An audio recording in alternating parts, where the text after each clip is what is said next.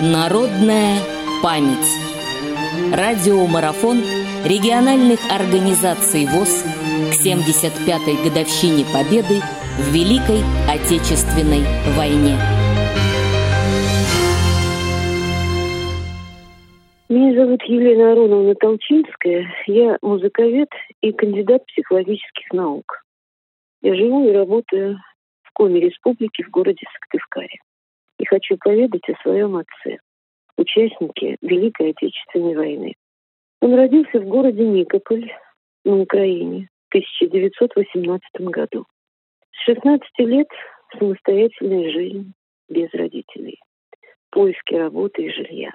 Затем успешная учеба в холодильном институте в Ленинграде. Подрабатывал во время учебы, помогал материально матери. Дипломная работа оказалась очень интересной для отца и нужной для страны. В газете «Вечерний Ленинград» она была отмечена как выдающаяся работа. Это разработка кондиционера, понижающего температуру и влажность воздуха в турбинных отделениях военных кораблей, что существенно улучшало условия работы людей на корабле. Дальше служба в армии и начало войны.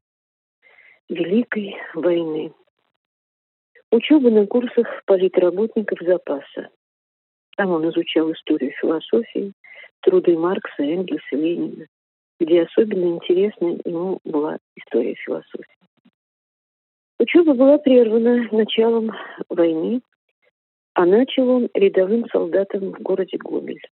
Затем работал в политическом управлении Центрального фронта где отец был принят в члены партии. Затем работа в политическом управлении Карельского фронта. В 1942 году отец уже офицер. Свою зарплату офицера он отправлял матери на Украину и жене Валентине Николаевне, пережившей блокаду в Ленинграде. И эти средства и его посылки с продуктами спасли ей жизнь. А после войны смогли родиться и мы, его четверо детей.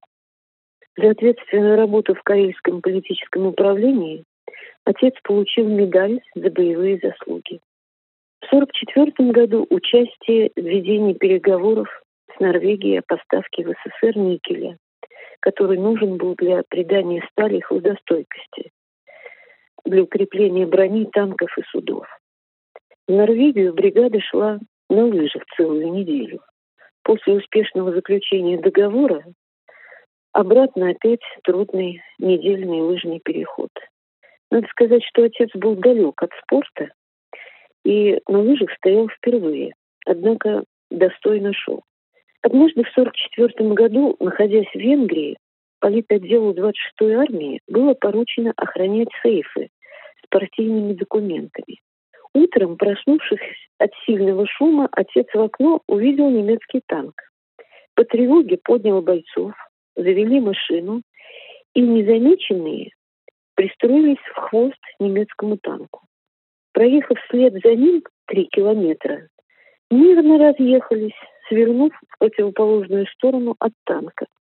За проявленную настойчивость и сохранение партийных документов отец был награжден орденом Красной Звезды. Еще полтора года после окончания войны отец служил в армии, работая старшим инструктором политотдела в Болгарии, в Софии. И только в конце 1946 года отец вернулся в Советский Союз. В мирное время отец, преодолевая трудности с жильем, устроился на работу по своей специальности в научно-исследовательский институт химического машиностроения в Ленинграде, где проработал 52 года. Отец работал научно, у него множество научных изобретений в области химического машиностроения и холодильной промышленности. Это производство целлюлозы. Проект был через несколько лет реализован в Китае. Получение ртути для производства пороха. Засекреченная работа по созданию атомного оружия. Он этим тоже занимался. Это был год работы в Москве по 12 часов в сутки. Производство газа и этилена для получения полиэтилена. Минеральных удобрений для сельского хозяйства установки для них, где он принимал участие и руководил этой работой, экспонировались в Москве на ВДНХ. Результат научной и практической работы – это защита диссертации в 1964 году. Тема секретная. Это разработка исследования фтора. Нужно было создать оборудование для его хранения и перевозки.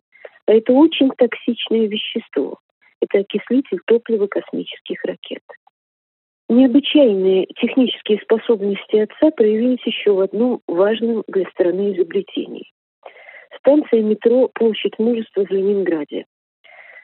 Когда была вырыта шахта этой станции метро, вдруг вода реки Невы стала поступать в шахту и увлажнять песок вокруг нее. Это грозило катастрофой, то есть затоплением шахты. Обратились в институт к отцу, чтобы предотвратить катастрофу. А он исследователь глубокого холода ведь. Он закончил холодильный институт в Ленинграде. И он изобрел способ заморозить этот плывун при температуре минус 196 градусов, для чего нужен был жидкий азот. И вот несколько составов с жидким азотом поступили э, в Ленинград, и десятки лет существует станция метро «Площадь мужества», функционирует успешно. Это изобретение потом использовалось в Европе. Отец работал до 79 лет. Он талантливый инженер-холодильщик, прекрасный семьянин. Последние 13 лет он приехал из Ленинграда жить ко мне в Сыктывкар и переключил свои творческие способности с техники на литературу. Любимый поэт и писатель Александр Сергеевич Пушкин. Отец знал наизусть шесть глав романа Евгения Онегина и дожил почти до ста лет. В заключение хочу прочесть свое стихотворение, которое пришло ко мне ко дню его столетия. Сегодня день великий из великих, сто лет исполнилось тебе.